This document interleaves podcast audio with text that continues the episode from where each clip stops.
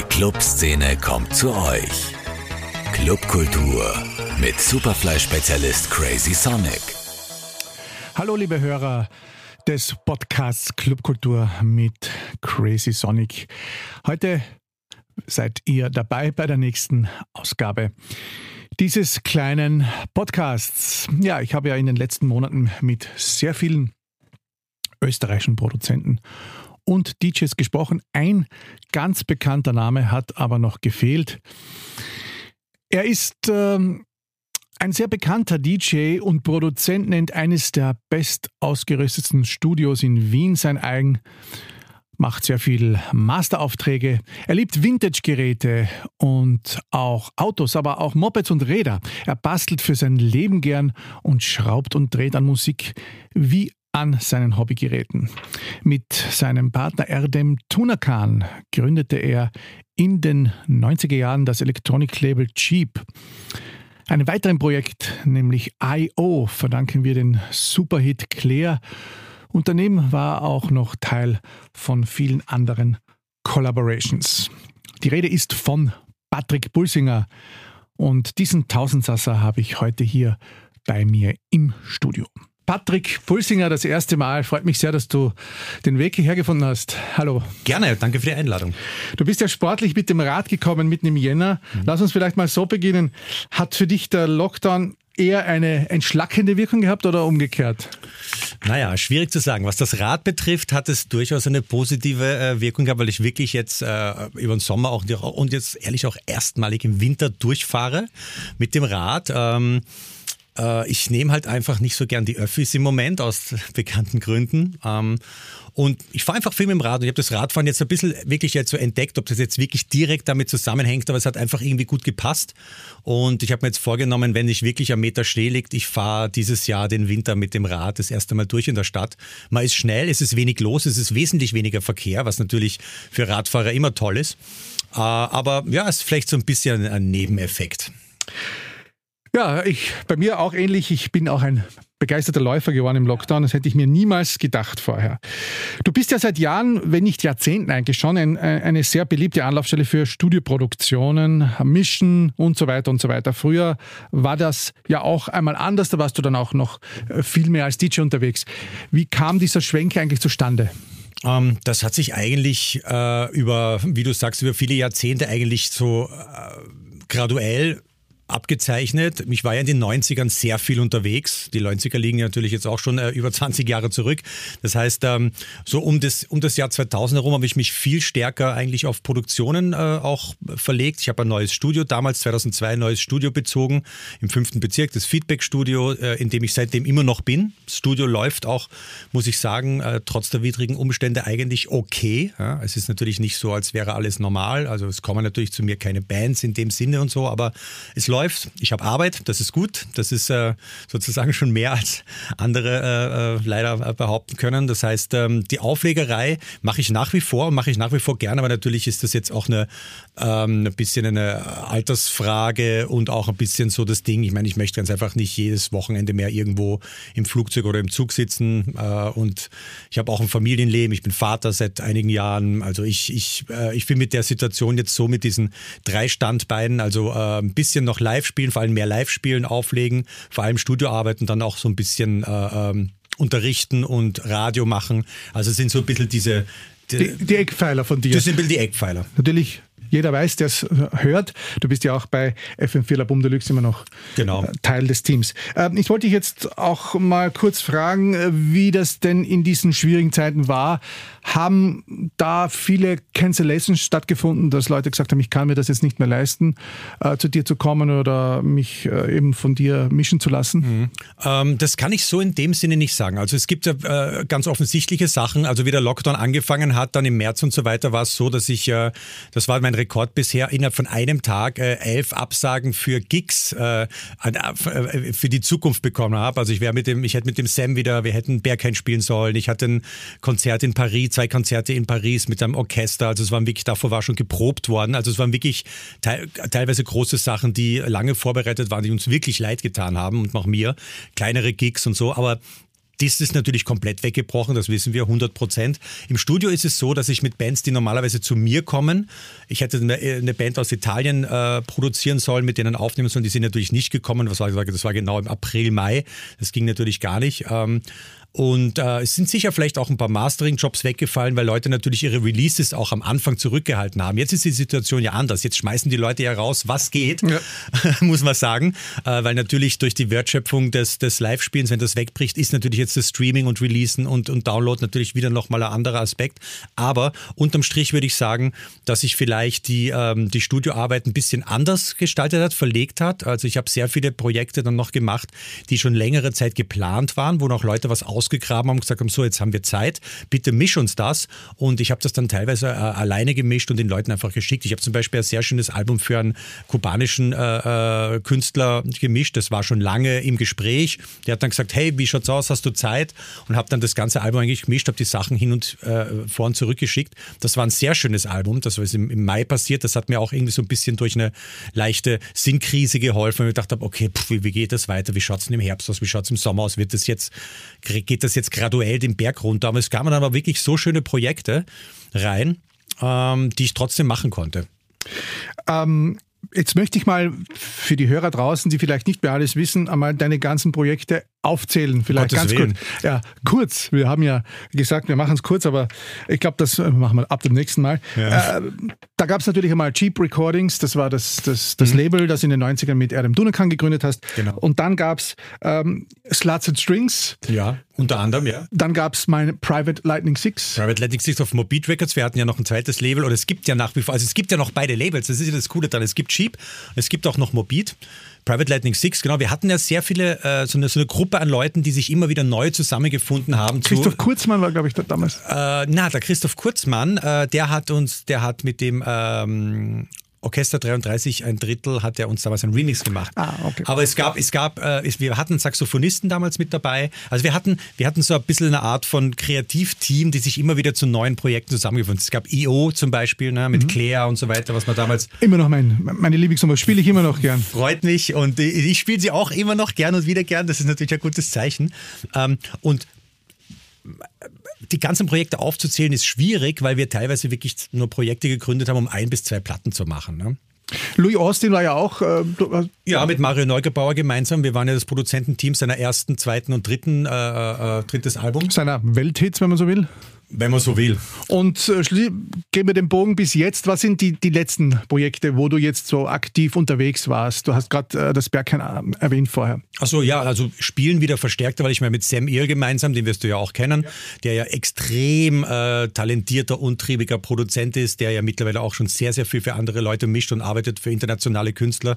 Und ähm, wir haben diesen Live-Act vor ein paar Jahren äh, äh, angefangen, haben sehr gut gespielt, auch international, waren auf der Sonar und waren halt auch in guten Clubs und ähm, das war ganz gut. Ich habe auch wieder angefangen, Solo zu spielen, alleine, was ich wirklich sehr, sehr lange nicht gemacht habe, also so im Techno- und Clubbereich. Äh, hatte irgendwie lange keine, keinen Bock und jetzt war der Bock wieder da und es lief eigentlich schon recht gut und dann kam Corona, aber wurscht, äh, wird wieder aufgenommen. Aber ähm, es gibt natürlich andere Projekte, wo ich äh, sozusagen nur Produzent bin für einen gewissen, für einen gewissen Zeitraum und dann gibt es halt Projekte, die ich halt eigentlich schon über Jahre immer wieder mitbegleite. Weil wir gerade deine DJ-Karriere angesprochen haben, die war ja ab den 90ern durchaus auch eine, die man als Weltkarriere bezeichnen kann. Die Schlagzahl war damals sehr hoch, gemeinsam mit dem Erdem noch und, und, und wie du selber sagst, auch solo.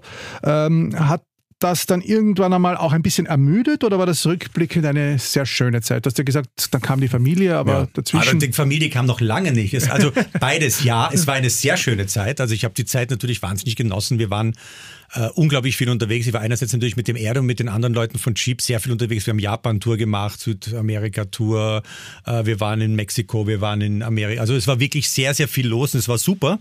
Ähm, ich war auch äh, äh solo sehr viel unterwegs und ich glaube, diese Doppelsache des Solo Solo-Auflegens plus dann noch für Cheap zu arbeiten und so war dann für mich irgendwie so um die 2000er Jahre schon ein bisschen ermüdend. Ich bin ja dann noch 2002 vom Label, äh, äh habe mich dann zurückgezogen, nicht im Streit oder in irgendwelcher äh, Diskrepanz, sondern ich wollte mich eigentlich damals wirklich aufs Studio konzentrieren, weil Label und Studio und dann noch auflegen gleichzeitig ist schwierig. Familie kam erst viel später. Ähm, ich habe dann über die Zehnerjahre ähm, sehr stark, also sehr viel im Studio gearbeitet, habe sehr viel Sachen produziert dort, internationale Bands. Ähm, kannst vielleicht Hercules and Lava Fair Album haben wir gemacht. Wir haben für japanische Bands äh, recorded, für also alles Mögliche eigentlich. Und das war so ein bisschen die Zeit, wo ich mich im Studio mich halt wirklich so sehr, sehr ähm, auch so ein bisschen stilistisch ein bisschen äh, ähm, ähm verlegt habe. Also auf Vintage Recording, Bandmaschinen und so weiter gibt es ja immer, gibt es ja nach wie vor ein großes äh, Klientel dafür. Und ähm, genau, und aber so die Auflegerei hat dann natürlich ein bisschen nachgelassen, einfach auch aus dem Grund, weil das klingt immer alles so äh, ultra fancy, aber wenn man wirklich jedes Wochenende im Flugzeug sitzt und jedes Wochenende drei Gigs hat, das ist schon wirklich sehr ermüdend. Und vor allen Dingen ist es unglaublich schwierig, äh, zu Hause auch ein Sozialleben trotzdem aufrechtzuerhalten, weil wenn du jedes Wochenende weg bist und gar keine Freizeit hast, äh, verlierst du natürlich auch ein bisschen ähm, ähm, Kontakt zu deiner Basis, in, in der du ja lebst, auch zu der Szene, in der du lebst, mhm. weil du lebst halt nicht in Madrid oder lebst halt nicht in, in, in, in Moskau, sondern du lebst halt hier und, äh, und, und so ein bisschen dieses Grounding äh, für, für, für Wien und für Österreich und auch für die, für die Szene hier, das habe ich mir dann eigentlich in den Zehnerjahren auch durch die Studioarbeit ein bisschen wieder zurückgeholt. Du warst ja im Gegensatz zu einigen anderen, glaube ich, aber immer ein sehr disziplinierter Aufleger und hast dich nicht äh, bei jedem Gig weggeballert, sage ich Ganz mal. im Gegenteil, ich wurde, ich bin eher, ich bin eher als Spaßbremse bekannt, was das anbelangt. Du weißt das ja. Also ich bin ja nicht so der, der, der Wegschießer und ich lege auch immer gerne früh auf. Also ich mache, ich mache gern das Eröffnungsset zum Beispiel und ab drei Uhr oder ab halb drei schaue ich schon permanent auf die Uhr und denke mich, wie ich hier rauskomme, ohne mich zum, von zu vielen Leuten verabschieden zu müssen. Das kennst du sicher auch. Das kenne ich und äh, kann das sehr, sehr gut verstehen. Und dann ja. gibt es den berühmten polnischen. Und ja. hast du Patrick gesehen? Ich glaube, der ist gegangen. Ja, natürlich natürlich, bin ich, bin, ich, bin, ich, bin ich auch stolz drauf, bin ich berühmt dafür. Aber ähm, es, ist, es ist einfach so, ich, ich, für mich war das Auflegen immer wirklich äh, die Musik äh, war zentral für mich. Also das Set, die Musik, auch gerne das Set der anderen Leute hören, natürlich mich auch mit Leuten treffen, aber ich war auch in den harten Rave-Zeiten in den 90er Jahren, an denen ich auch teilgenommen habe, nie der, der dann irgendwann sozusagen äh, in der Ecke lag oder, oder, um, oder gefragt hat um 10 in der Früh, wo wir jetzt hingehen. Also ich habe gerne so, ich bringe bring gern so drei, vier geile Stunden im Club, mache mein Set, quatsch mit Leuten, trinke einen Wodka Tonic und dann bin ich auch schon wieder zu Hause. Ja, das ist sicherlich eine ist gesund. Ist gesund, ist, ist gesund. gesund. Kommt uns vielleicht jetzt auch zugute. Ja. Äh, gehen wir noch ein bisschen zurück in die gute alte Zeit. Damals in den 90er, da hat der Wien ja so ein bisschen etwas wie einen Weltruf gehabt. Es gab äh, Berichte über die Wiener Szene, Gasometer, das Flex, als es aufgemacht hat. Äh, es gab euch Cheap mit dem, sage ich mal, experimentelleren, eher dem Techno zugewandten Sound. Dann gab es auf der anderen Seite die Kollegen Koda Dorfmeister mit G-Stone. Ähm, heute ist das alles ein bisschen verblasst und trotzdem seid ihr jetzt immer noch die, ähm, die großen Namen, wenn man Wien nennt. Ähm, was war naja, da früher anders? Naja, also, also von hinten, also ich finde ja mittlerweile, und das ist ja auch gut so, hat ja natürlich totaler Generationswechsel stattgefunden. Also wenn du jetzt sozusagen sagst Wien, dann würde ich jetzt mal sagen, okay, mein Bruder Dorfmeister haben halt sich sozusagen ein bisschen dieses, dieses äh, ich würde mal sagen, äh, ähm, ähm, mysteriöse äh, Ding halt irgendwie vielleicht auch ein bisschen bewahrt, dadurch, dass sie sich so viel zurückgehalten haben auch und so.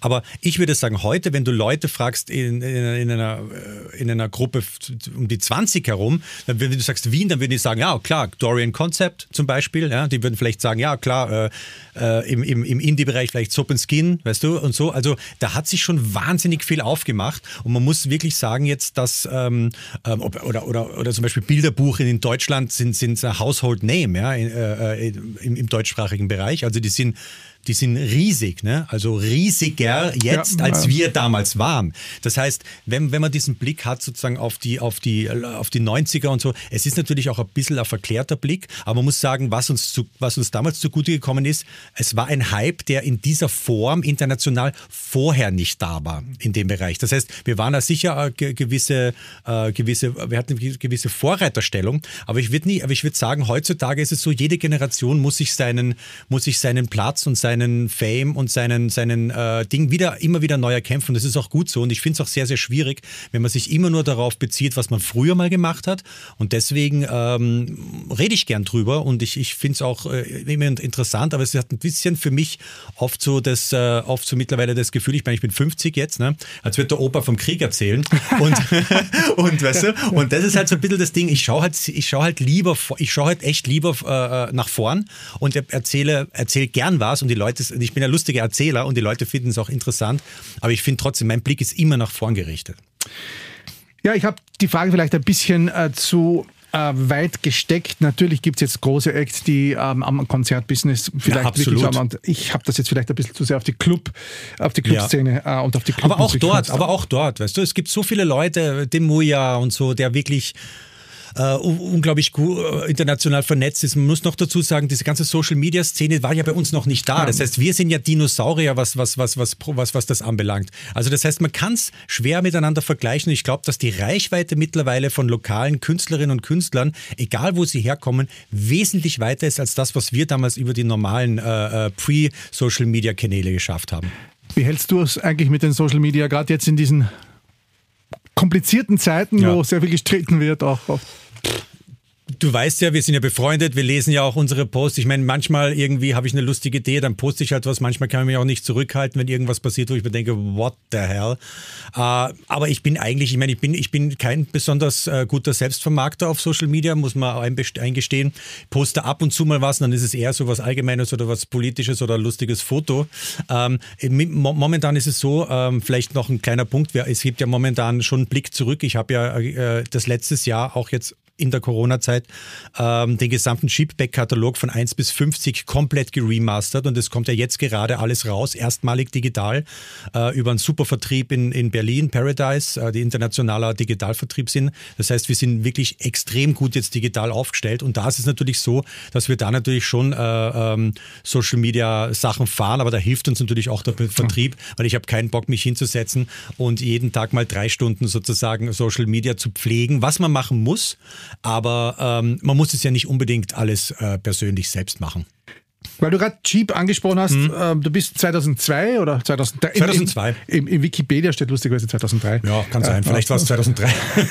Wenn das Wikipedia sagt.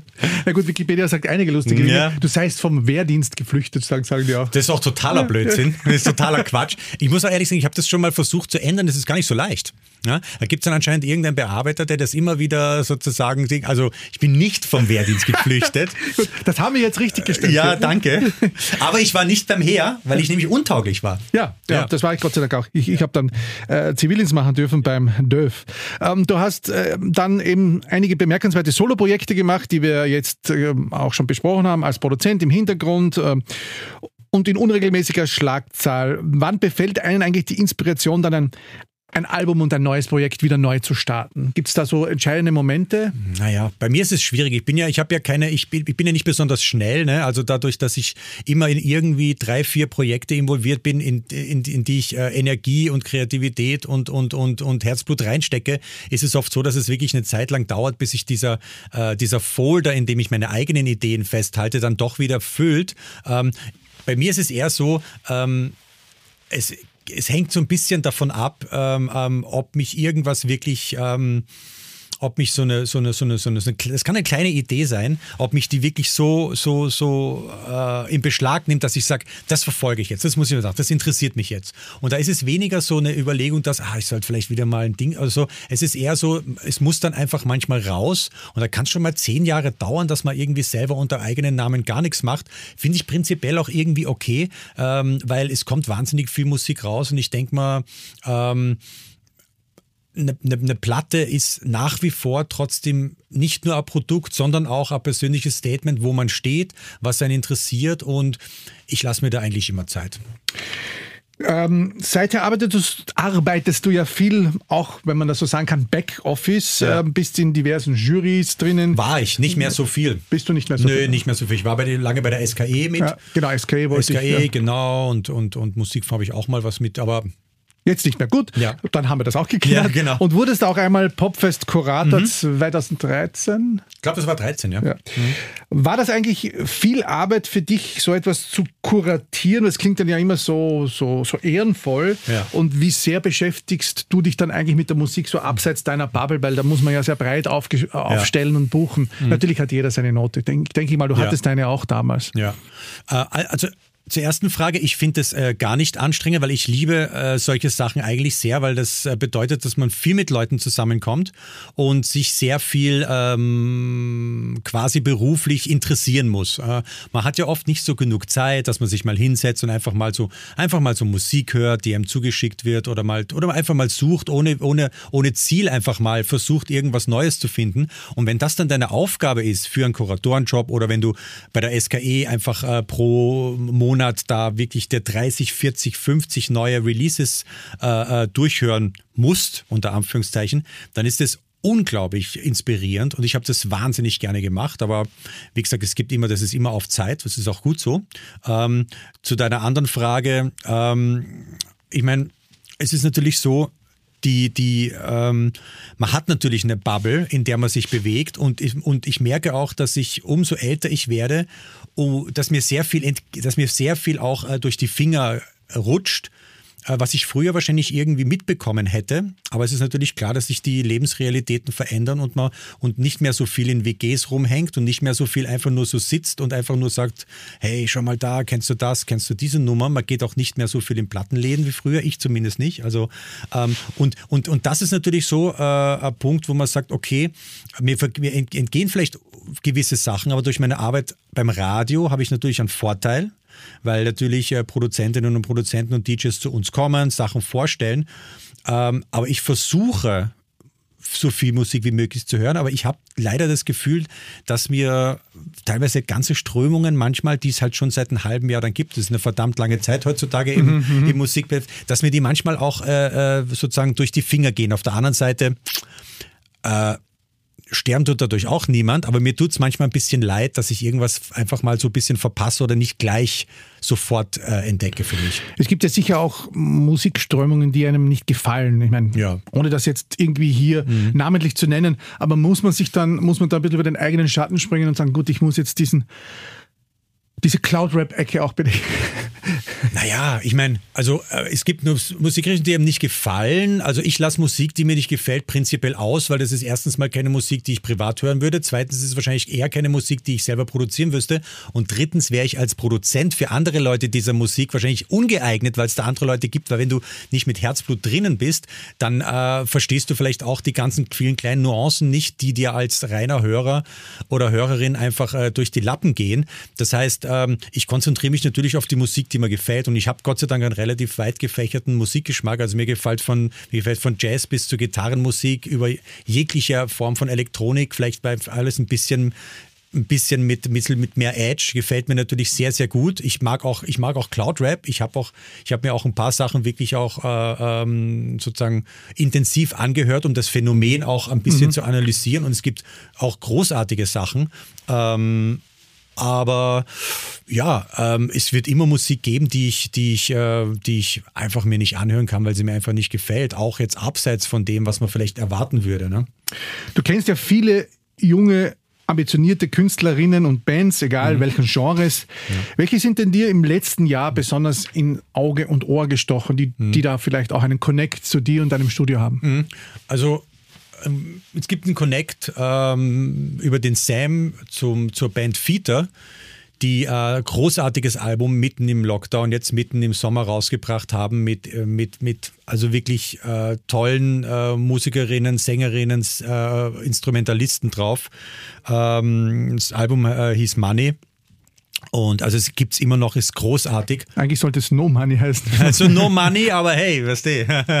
ähm, dann äh, aus der gleichen Ecke gibt's die Conny Frischauf, die jetzt gerade äh, auch ein, äh, auf Büro B jetzt gerade ein tolles Album released hat.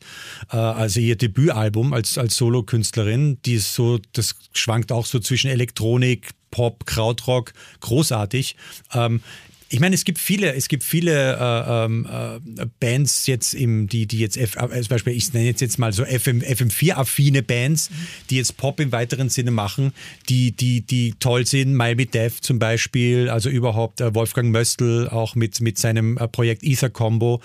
Ähm, gemeinsam ähm, mit anderen Leuten immer in abwechselnden äh, Konstellationen ist immer garantiert tolle Musik. Also äh, ich finde ja, das, das, das Gute jetzt an dieser Situation ist ja, dass ja wirklich ähm, man ein bisschen lokaler auch anfängt zu denken und zu suchen. Und das ist für die Kultur- und Kunstszene hier sicher nicht schlecht. Also man, dieser ganze große Brocken, was jetzt nicht, was jetzt schlecht ist, ist schlecht. Aber es ist die Konzentration hat sich schon ein bisschen verlegt und man schaut schon ein bisschen auch mehr in der Nähe. Weil wenn nicht sozusagen jedes Mal, jedes Wochenende fünf internationale Bands da sind und einfach diese, dieses Vakuum sich auftut, dann, äh, dann, dann, dann muss dieses Vakuum gefüllt werden. Ich glaube, dieses Vakuum ist gefüllt worden in der Aufmerksamkeit sehr sehr stark durch österreichische Bands.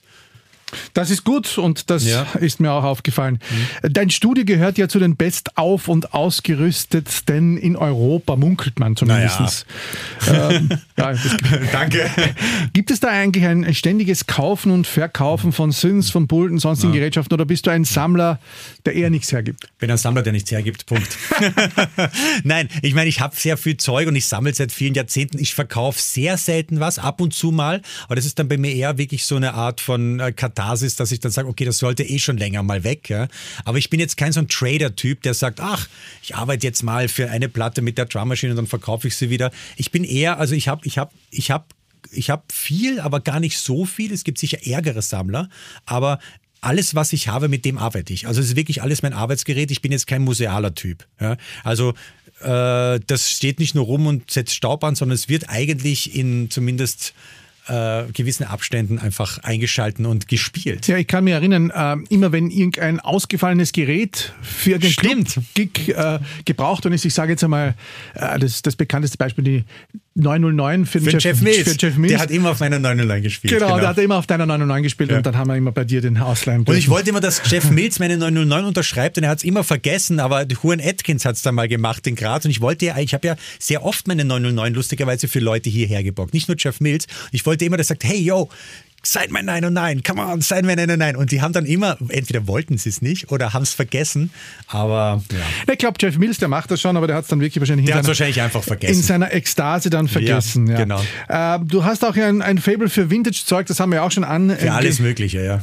Ähm, Gibt es da sozusagen auch ein bisschen, ich meine, man sagt das jetzt vielleicht ein bisschen böse, aber bist du dann auch so ein, ein Lockdown-Gewinner? Es gab ja viele Leute, die verkaufen mussten. Hast du da ab und an zugeschlagen? Na, eigentlich nicht. Also ich habe kaum, also ich bin bin, ich bin Vintage-Fan, aber die Sachen, die ich eigentlich kaufe, also ich richte sehr viel selber her. Ich mag da, für mich ist ja das Herrichten oder wieder in einen Zustand bringen, dass es wieder herzeigbar oder schön oder vielleicht sogar teilweise besser als damals war.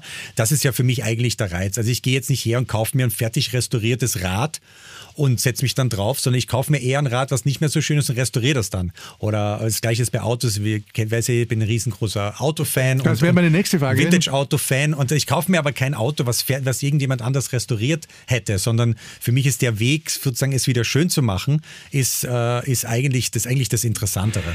Ja, jetzt, das wäre die nächste Frage gewesen, aber dann gleich die übernächste. Ja. Wo hast du äh, das alles eigentlich gelernt? Hast du dir das alles selbst beigebracht? Das ja. Äh, Restaurieren, Reparieren, Schrauben? Ich meine, ich habe mal, ich habe mal, äh, ich war mal, ich war mal auf der HTL, habe Elektrotechnik gemacht, ein paar Jahre, aber mich abgeschlossen. Kann also löten ein bisschen, ich kann auch ein bisschen andere Sachen, aber so dieses, dieses Basteln, das war einfach was, das habe ich von Kind auf gemacht und ähm, alles, was Räder hatte oder in, in irgendeinem entfernten Ding an Motor hat, habe ich zerlegt und wieder zusammengebaut und einfach, es ist einfach ein Hobby und es ist für mich ein wahnsinnig schöner Ausgleich. Bei den Synthesizern und bei den, beim Studio-Equipment trifft sich quasi der Beruf und das Hobby auf eine, auf eine interessante Art und Weise.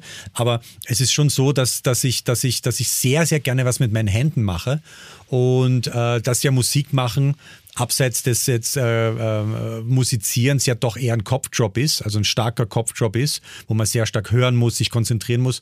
Und für mich ist es ein wahnsinnig guter Ausgleich, mich einfach mal irgendwie ans Auto zu stellen und mal am Wochenende durchzuschrauben bis zu den Ellbogen in der Schmiere. Das macht einfach, ähm, das macht einfach auch Spaß und, und, und, und äh, spart dir den äh, Psychiater. Das heißt, du brauchst keine YouTube-Tutorial, um etwas herzurichten oder gibst, du vielleicht, oder gibst du vielleicht selber welche? Äh, nein, gebe ich nicht, habe ich mir schon überlegt, aber auf der anderen Seite ist dann immer zu mühsam, aber, aber ich, ich schaue, ich, ich, also wenn ich wirklich, wenn ich wirklich was gar nicht weiß, schaue ich auch mal. Aber in 99 Prozent der Fällen eigentlich schaffe ich es mit, äh, mit anschauen und irgendwie drüber nachdenken. Und dann probiert man es halt ein drittes Mal, wenn es beim zweiten Mal nicht klappt. Wie viele Vintage-Autos sind denn dein durch deine Hände gegangen? Ja, viele schon in den letzten Jahren. Also äh, einiges, also ich, ich, ich hatte ja alles Mögliche von VW-Bussen über, über Käfer, BMWs, jetzt, äh, also es ist, äh, es ist so, es ist so ein bisschen so eine Art von, ähm, wie soll ich sagen, es ist ein bisschen so eine Art von, von, von Bockigkeit auch. Also ich verwehre mich ja auch jetzt, was äh, Technik anbelangt, also bei Autos Beispiel an äh, jeglicher Neuerung im mobilen Bereich. Also ich zum Beispiel ein Auto mit Fensterheber ist für mich schon total äh, indiskutabel. Kein SUV-Fahrer. Nein, das auch nicht. äh, und ähm, ich, ich, bin ja, ich bin ja einfach ein Fan davon, wenn Dinge einfach weiter am Leben erhalten werden, weil ich finde einfach, was mich wirklich total ankotzt und was mich wirklich wütend macht, ist, äh, ist das Wegwerfen von Dingen, die funktionieren. Also es geht bei mir gar nicht. Also wenn irgendwas funktioniert, dann wird es wirklich nochmal repariert und verwendet, bis es gar nicht mehr geht. Und irgendwie, ich bin, kann, kann, kann ich ein Auto fünf Jahre fahren und dann quasi wegschmeißen. Da ist einfach viel zu viel äh, äh Produktionsenergie reingeflossen. Und ich finde einfach ein Auto, das ich 30 Jahre besitze, das ist eine Beziehung und das ist etwas, was über das reine Verbrauchen von, von Gegenständen einfach über hinausgeht. Und das gefällt mir eigentlich dran. Darf fragen, welches Modell gerade das ist, an dem du schraubst? Also ich schraube an allen immer so ein bisschen, aber alle fahren, muss man dazu sagen. Aber es gibt ja immer wieder so, ähm, äh, wir, fahren wir fahren zum Beispiel, also meine Familie und ich, wir fahren im Alltag fahren wir Einzelgolf, wir fahren damit Skifahren, wir, also wir, wir, wir, jeder Tag ist bei mir Oldie Day sozusagen. Ich habe gar kein normales Auto. und, ähm, und, und das ist halt irgendwas, das, das, das zaubert halt jeden Tag äh, bei mir irgendwie ein Lächeln aufs Gesicht. Und ich bin halt Gott sei Dank auch kein Pendler. Das heißt, wenn wenn man natürlich in der Stadt lebt und nicht aufs Auto angewiesen ist, kann man sich natürlich auch leisten, mal ein Auto zu haben, wo man sagt, okay, es ist kalt draußen, ob er wohl anspringt. Aber meine Autos laufen tippitoppi und sind wahrscheinlich äh, besser gepflegt als so manches Auto, das fünf Jahre alt ist. Das heißt, das wäre dann das zweite Standbein, wenn man gar nichts mehr ginge. Ja, aber das ist ja schwierig, weil äh, wenn man sein Hobby zum Beruf macht, ja, ist ja immer die Gefahr, dass man äh, die Freude dran verliert. Das ist ja bei der Musik nicht unbedingt anders, weil wenn du sagst, okay, ich mache Musik einfach nur so, dann kannst kannst du einfach sagen, egal ob ich damit erfolgreich bin, ich mache das einfach nur so, weil ich Spaß dran habe. Dem Moment, wo es dein Job ist und dem Moment, wo deine Familie äh, und, und, und du damit sozusagen davon lebt auch, ja, bis zu einem gewissen äh, äh, äh, Punkt, wird es natürlich weniger äh, locker und sportiv. Dann muss man natürlich drauf schauen, auch, okay, stimmt das jetzt, was ich mache? Bin ich kompetitiv? Kann ich, kann ich äh, den Job auch so erledigen, dass alle mit mir happy sind? Und das möchte ich eigentlich beim Schrauben äh, nicht unbedingt machen, weil ich dann, glaube ich, ähm, auch vielleicht einfach ein bisschen zu langsam und ein bisschen zu detailverliebt bin. Jetzt vielleicht noch einmal ein bisschen ähm, auf die letzten Entwicklungen. Jetzt haben ja, ja. dieses Jahr Kruder und Dorfmeister, die wir ja schon erwähnt haben, äh, mit dem Album 1995 ein mhm. neues Produkt auf den Markt geworfen. Juckt es dich da nicht auch, vielleicht noch einmal etwas zu machen, das ein bisschen an früher erinnert? Ja, ähm, also wie ich ja vorhin schon erwähnt habe, ich habe ja quasi den gesamten Jeep-Back-Katalog geremastert. Das heißt, es liegt ja jetzt eigentlich Jeep Records von äh, 92 bis eigentlich 2000. 12 liegt ja komplett jetzt geremastert vor, äh, ist überall auf Spotify, überall jetzt äh, äh, zu kriegen. Was ich früher, war mir früher nicht so wichtig, aber ich habe dann jetzt lange mit unserem Vertrieb in Berlin geredet, der hat gesagt, hey, mach das, es ist gut, es ist wichtig, es stimmt. Auch ich verwende äh, sozusagen mittlerweile ähm, als mein Hauptentdeckungswerkzeug äh, äh für Musik. Ähm, ich, wir, wir werden auf Bandcamp sein jetzt in Kürze, ab, ab, ab Februar nochmal extra. Wir werden auch wieder noch, wir werden werden auch Platten dort verkaufen, es wird auch neues Merch geben. Also ich, also ich möchte einfach, dass das Label nochmal breiter aufgestellt ist. Das ist zum Beispiel etwas, das habe ich immer sehr, sehr lange negiert, weil ich mir gedacht habe, naja, die Leute, die damals die Platte gekauft haben, das passt schon. Das Problem ist nur, es gibt sehr viele junge Leute, die sich dafür interessieren würden äh, und die aber einfach nicht in der Lage sind, etwas äh, sich anzuhören, weil wir einfach außerhalb ihrer normalen Kanäle uns sozusagen bewegen. Und das, dem wollte ich, dem wollte ich eigentlich ähm, entgegenwirken durch die, Re durch die Re-Releases digital. Ähm, aber natürlich auch, äh, es gibt jetzt auch ein Projekt, ich habe sehr viele ähm, äh, Alben, die ich nur ähm, Mini, in Mini-Auflagen Anfang der 2000er gemacht habe die werden jetzt auch nochmal rauskommen. Also es gibt schon so ein bisschen diesen Blick zurück, aber es ist eher so ein bisschen für mich quasi eine, eine Komplettierung des, des, des, des Övres, dass man einfach sagen kann, hey, übrigens das und das und das habe ich gemacht und wenn, und, und, und wenn die Leute dann äh, den Namen eingeben, dann haben sie auch die Möglichkeit, es sich anzuhören. Ähm, ob man wirklich jetzt so retromäßig sich nochmal hinsetzt und etwas exakt so macht, wie man es damals gemacht hat, das, ich, das hat einen Reiz, das interessiert mich. Noch dazu ist es ja so, weil natürlich das, mit dem man bekannt geworden ist und das, was man drauf hat, natürlich immer einen gewissen Reiz für einen ausübt, weil da weiß man, dass es funktioniert. Und es hat einen gewissen Reiz und ich habe jetzt mein aktuelles Live-Set, was ich gemacht habe, ab letzten Jahr, äh, fußt auch ein bisschen darauf. Also das ist auch, das hat sich auch quasi wirklich wieder auf Drum Machines, natürlich kein Computer, ich arbeite ja immer ohne Computer live, hat sich ein bisschen auf das irgendwie gestützt und ähm, ich mache auch momentan gerade, ich arbeite an einer neuen Platte, ähm, die wird nicht so äh, retro, aber dieses Retro-Ding, dass man sagt, besinne ich mich doch zurück auf Produktionsweisen, die ich damals schon gemacht habe, das schwingt natürlich bei mir trotzdem auch immer noch mit. Und, und, und, und ich glaube, dass das auch etwas, was immer, was immer ähm, auch gewisserweise immer modern sein wird, dass man äh, Produktionsweisen immer wieder auch ein bisschen am Leben erhält. Ne? Also ich finde immer so dieses analoge und digitale Arbeiten, dieses, dieses, dieses sich das rauspicken, was am besten funktioniert, ist heutzutage äh, möglich. Damals haben wir so produziert, weil es nicht anders ging. Jetzt kann ich es mir aussuchen. Ne? Das heißt, du beobachtest schon noch mit mehr als einem Augenwinkel die Geschehnisse rund um Jeep. Ja, also ich meine, ich bin mit dem Erdem, ich bin mit dem Erdem noch, noch freundschaftlich verbunden. Es gibt ja den Felix, ne, also den, Alpha Tracks, der ja auch auf Morbid released, der sich sehr stark auch ums Label gekümmert hat in den letzten Jahren. Und wir haben einfach gemeinsam beschlossen, wir wollen das jetzt ähm, einfach konservieren für die Nachwelt, das, was da war. Und ähm, die Platten sind ja teilweise stark ausverkauft, werden ja teilweise auch gesucht. Und wir machen jetzt in dem Sinne keine klassischen Re-Releases auf Vinyl, aber es wird vielleicht, und das ist jetzt so die, die erste Ankündigung, aber wir sind jetzt gerade dabei, es wird vielleicht auch von, von ein paar Klassikern auch äh, Re-Releases mit Remixes geben. Wir haben schon ein paar Zusagen von ein paar guten Leuten. Ähm, und wer weiß, vielleicht kommt ja Claire dann nochmal irgendwann nochmal auch auf Vinyl, auch auf Plattenteller von Anfang 20-Jährigen. Mit 300 Remixen? Nein, das sicher nicht, aber vielleicht mit ein, zwei guten Remixen. Und ähm, hey, who knows? Ja, who knows. Äh, es fällt mir auch noch DJ Hell ein, mhm. den kanntest du ja oder kennst du ja auch gut. Du hast seit 92. Ja. Seit 1992 habt ihr dann 91, in, Entschuldigung, in, 91. In New York, glaube ich. Wir haben uns in New York 91 kennengelernt, ja, im Limelight. Genau. Hast du ihn mitproduziert? Damals schon, ja. ja und äh, dann ist er mal auch beim Peter Kuder gewesen und jetzt ja, ist genau. er beim Ken Hayakawa. Das letzte Album war ja auch so ein bisschen ein Blick zurück. Was hältst du eigentlich so von diesem gute alte Zeit-Boom, der da gerade so ein bisschen. Du meinst das Album, was jetzt vor kurzem rausgekommen ist? Genau, das Haus. Ja, habe ich eben gemacht mit ihm. Auch. Auch. Ich genau. kriege halt keine Credits, aber das ist normal bei DJ Hell, da kann man nichts machen.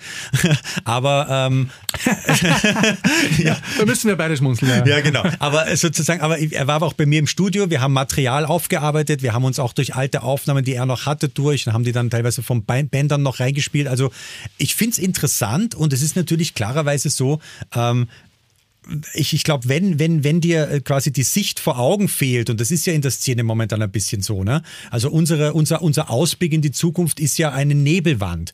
Du weißt ja nicht, kannst du jetzt im Herbst, gibt es jetzt im Sommer vielleicht doch Open-Air-Veranstaltungen, wo ich nochmal spielen kann? Soll ich jetzt eine Platte rausbringen? Und wenn, wenn diese Sicht nach vorne fehlt, ist natürlich automatisch eine Sicht in den Rückspiegel und eine Sicht in dich hinein äh, ist, ist, ist das, was die Leute machen. Und deswegen ist diese Entwicklung, dass jetzt Leute sich auch auf ihren Katalog beziehen, beziehen oder auf ihre Anfänge oder auf, auf ihre, auf ihre hm, vielleicht in gewisser Weise auf sogar Kernkompetenz ja, äh, zurückbesinnen, äh, ist etwas, was total verständlich ist. Und ich finde es auch teilweise recht schön, weil ich meine, ich denke mal, solange Kreativität da ist und solange Leute Projekte haben, die sie mit Herzblut machen, ist auch, ist, ist, stirbt nichts. Ne? Also ähm, äh, ich glaube, dass diese, diese Art und Weise, sich mit dieser Krise auseinanderzusetzen, etwas total Menschliches ist, dass man einfach sagt, okay, ich sehe halt einfach nicht, was jetzt, wie ist, wie geht mein Weg jetzt weiter? Ja, wenn ich jetzt nur DJ bin zum Beispiel, ist das eine wirklich saure Zeit.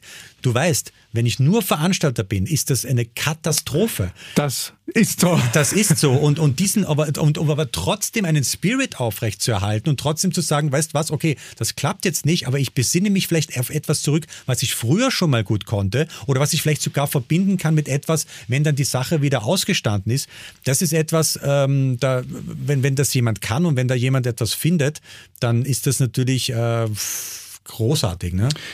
Dann würde ich dir am Schluss noch jene Frage stellen, die ich gerne in diesen Tagen, Wochen, Monaten meinen Gästen stelle. Was wird denn diese Zeit aus uns, der Musik und der Clubkultur machen? Welchen Ausblick wagst du? Naja, es ist ja irrsinnig interessant, weil äh, also 2020, ne, das wird ja sozusagen quasi eingehen in das Jahr der Maske, finde ich, ne, weil die Maske ist sozusagen dieses, dieses sichtbare, dieses sichtbare äh, Symbol der Distanzierung, der, der, der auch, auch, auch natürlich der, der, der äh, Gleichschaltung. Ne? Also mein Clubkultur eigentlich ist ja etwas, da geht es um Diversität. Es geht so, so, du gehst raus, du bist du selbst. Ne? Jetzt trägt plötzlich jeder eine Maske, du erkennst teilweise deine Freunde auf der Straße nicht mehr, die gehen an dir vorbei. Also das heißt, wir haben uns ja jetzt komplett in die andere Richtung entwickelt und haben gesehen, dass äh, sozusagen diese, diese, diese Decke, die wir immer halt angenommen haben, dass die so, so stabil ist, unsere Kulturlandschaft, unsere, unsere, unsere Kunstaffinität, die wir in Österreich haben, ne? Österreich als sozusagen Exportschlager Kunst und Kultur, dass diese Decke wahnsinnig dünn ist. Ne? Und sehr viele Leute sehr schnell durch dieses dünne Aus durchbrechen, wenn es ein paar Grad wärmer wird.